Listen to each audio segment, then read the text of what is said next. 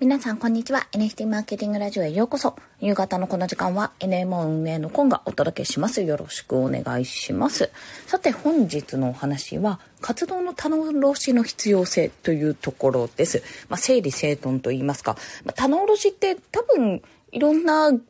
会社とか業務の方でやったことあるかと思うんですけども、私もちょっと飲食をファミレスでね、あの、アルバイトで働いていた時に棚卸し手伝ったことがあるんですが、要は在庫管理ですね。まあ、月の中で、まあ、現在何の在庫があって、まあ、これ、毎月やるんですよ。月末だったかな？月末にやって、まあ、月の売り上げを決めるんですけども、在庫として何があるかっていうところで、まあ、そこも計算の中に入れているんだと思うんですね。で、結構めんどくさかった記憶があるんですよ。ほとんどあれ時間取られますからね。で、まあそんな棚卸しなんですけども、自分のやってることを活動に対してもその棚卸し、まあ、月に一度なのか、その辺の定期的なね、見直しっていうのは、期間は人それぞれだと思うんですけども、やっぱり今自分は何に注力すべきかってところで、やってることの見直しっていうのは大事だと思っております。というのは、私結構個人で動いてるところがあるんですけど、まあ会社もね、一応一人会社なんですが、そうするとね、やっぱりやってることの量が多いとポロポロポロポロ手からこぼれていることが多いんですね。なんかそういえばこれやったっけ？あれやったっけ？みたいなことが多いんですよ。で、それプラス、まあ、自分の中で必要なこと。まあ、今だと、まあ、事業をどうやって拡大していくかというか、まあ、ちゃんとね、毎月毎月一定の利益を上げられるかっていうところが結構ネックになっているんです。売上を確保しつつ、自分の事業をもちろんメンテしつつ、でも拡大しつつ、で、まあ、こう、やらなきゃいけないことって分けていくとたくさんあるんですね。で、その中から細分化して、今じゃあ、利益を出すには、まあ、その収入を得るには何をしたらいいかっていうと、まあ、NMO というオンラインサロンがあるし、11月からね、しれっと始まったサブスク NMO っていうところもありますし、買い切り型の NMO。これ NMO メンバーにもしね、ご興味ある方は聞いてみてください。買い切り型 NMO っていう制度もあるわけなんですよ。まあそういったところから売り上げを確保して収益としているわけですね。もちろんそれ以外にも行っている活動っていうのもたくさんあって、ウェビナーとかセミナーとかもその中には入ってきます。で、その中でやっぱり自分がやっていることの整理っていうのを行わないと、なんか知んないけど常に忙しい状態が続いてしまって、結局それって自分の活動を継続するための行動になっているの？まあ、言ってしまえば今目下大事なのは売り上げだとしたら、その売り上げ確保につながっているのって話になってきてしまって、あれなんか全然これ売り上げにつながる活動してないなっていう風になってしまうと、結局は活動自体がストップしてしまうわけなんです。その辺のバランスをちゃんと見極めるために棚卸しをしていく必要がある。そういったお話なんですね。特に私みたいに結構なんか気がついたものから着手し始めちゃう人はですね、本当に整理した方がいいんですよ。っていうのは目についたものからどんどんやっちゃうから、本来やるべきところが置き去りにされていて、別のことをやってしまうってことが往々にしてある。なので、まあ、NMO だよっていうか、私の仕事管理としてですね、あの、美人秘書がね、タスク管理表を作ってくれて、まあ、そこにチェックを入れるっていうような形になったり、これをやんなきゃいけないってことをちゃんと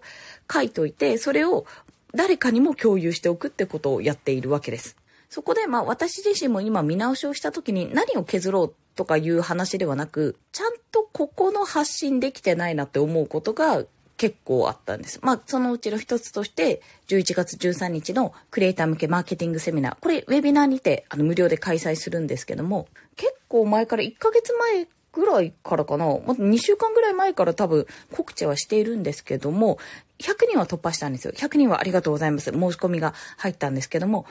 ちょっと今飲み悩んでいて、これは単純に X を私がやってないからかなとか、そういったことを考えるわけですね。そう。全然ね、触れてないんですよ、X。DM ぐらいしか触れてないなって思ってます。それに伴い、じゃあ11月1日から開催した、このサブスク NMO っていう、マーケティングラボっていうチャンネルが見られる。まあ、相談が気軽にできるよってとこなんですけども、そこも知ってるかって言われたら多分知らない人の方が多いんじゃないかなっていうような状況なんですよ。それは私が告知をちゃんとできてないからなんですね。で、そこって一番売り上げに直結するところなのにできてないとなると、まあちょっと何言ってるんだ、こいつっていうような状況になってしまう。あなた、ちゃんと今月分の売り上げを確保しなきゃいけないのに、それに対する動線というか、まあ、営業が全然できてないじゃないっていう話になるわけですね。だからね、結構こう、ちょっとふと、いろんなイベントとか大きなイベントが終わって振り返ってみると、あれこれもやってないし、あれもやってないぞっていうのが出てくるんですけど、そこの物事の優先順位をつけるのに、自分でパッパパッパ判断できればいいんですけども、どうしてもそこがね、できない時があるんですよ。まあ、やっぱり自分が動いてしまってる時とかは特にそうだと思います。なので、そういった時は、本当にね、人を頼った方がいいです。私の場合は本当に、もか山さんにお願いしちゃってる部分があるんですが、本当に人を頼った方がいいです。そしてね、本当申し訳ないんですが、私ね、もか山さんにね、言ってないタスクまだたくさんあるなって思って、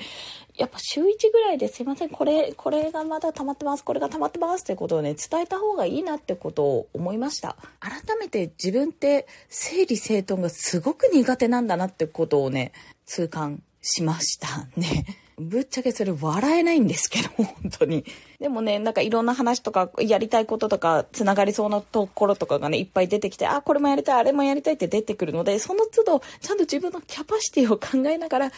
やれるかどうか、あの、今月分のちゃんと売り上げは確保できるのか、営業してますか、ちゃんと。来月は、来年は、来期は、みたいな。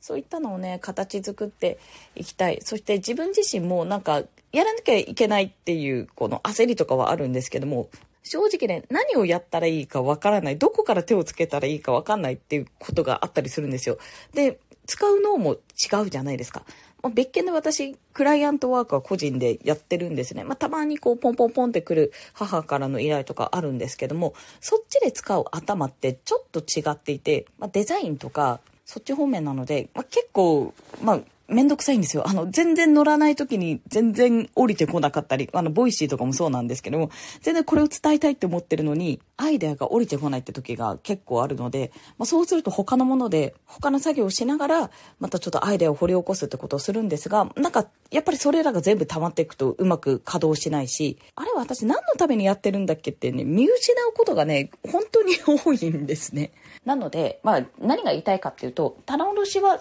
やっぱり定期的に必要ですし、皆さんもしかするとタスク管理をね、毎日毎日されてるかもしれないので、本当にそれは私みたいな特に整理整頓が苦手な人間はね、やった方がいいよってことと、自分一人じゃできない時はもう、もうしょうがないからそれはね、アプリとか、本当人を頼んで、お願いしてやってもらうくらいじゃないと、マジでできないです。そこをすっきり整理することによって全然パフォーマンスが変わってくるかと思うので、ぜひお試しいただければと思います。今日はちょっとライトな内容だったんですけども、活動の棚卸し、あ、その中に取捨選択っていうものも出てきます。整理をするのとともに、本当にこれをやり続けるべきかっていう見直しもね、必要になってくるかと思いますので、そこの見直しも含めてぜひ考えていただければと思います。ちなみに今私がやっている方法としては、え、期限と重要度とやることっていうふうに分けて記入してチェックボックスがあって、まあ、終わったら全部チェックを入れるとどんどん消えていくっていうようなそんなリストをね向山さんが作ってくれたのでそれをやっているんですがどんどん増えていくんですよね。どんどん増えていくんですよ。で、もう、でも、スペースの予定とかも全部 Google カレンダー、これ見られるようにしてるので、Google カレンダーに入力して、ついでに言うとプライベートの予定、昨日の保育士体験とかの予定とかも全部突っ込んで、私が仕事で、ここは時間は使えませんとかいうところは全部もう一人には少なくとも見られるような、まあ、そんな管理体制をとっております。これはちょっと、もしかするとレアなケースかもしれない。ここまであなた管理されないとできないのっていうような状況かもしれないんですが、ぜひね、タスク管理はね、やった方がいい。マジでやった方がいい。そしていろいろ試してみるといいです、これ。何が合うかは人それぞれだと思うので、リマインダーも私やりましたし、メモアプリとかも使いましたし、そういったものも含めてね、試してみると良いかと思いました。そして、あの、お話の途中で話した来週の月曜日ですね、11月13日の月曜日、えー、昼の11時から、いや違う、11時30分から13時までで、クリエイター向けマーケティングセミナーを開催いたします。こちら無料でございますよ。ズームウェビナーで無料で開催。講師は池早さんです。残り30分で質疑応答の時間を設けますので、ぜひね、相談したい人はね、この質疑応答を活用していただければと思います。12時半から1時の間かな、ちょうどね、お昼休みの時間にかぶるかと思いますので、ぜひこちらからお申し込みいただければと思います。申し込みリンク貼っておきます。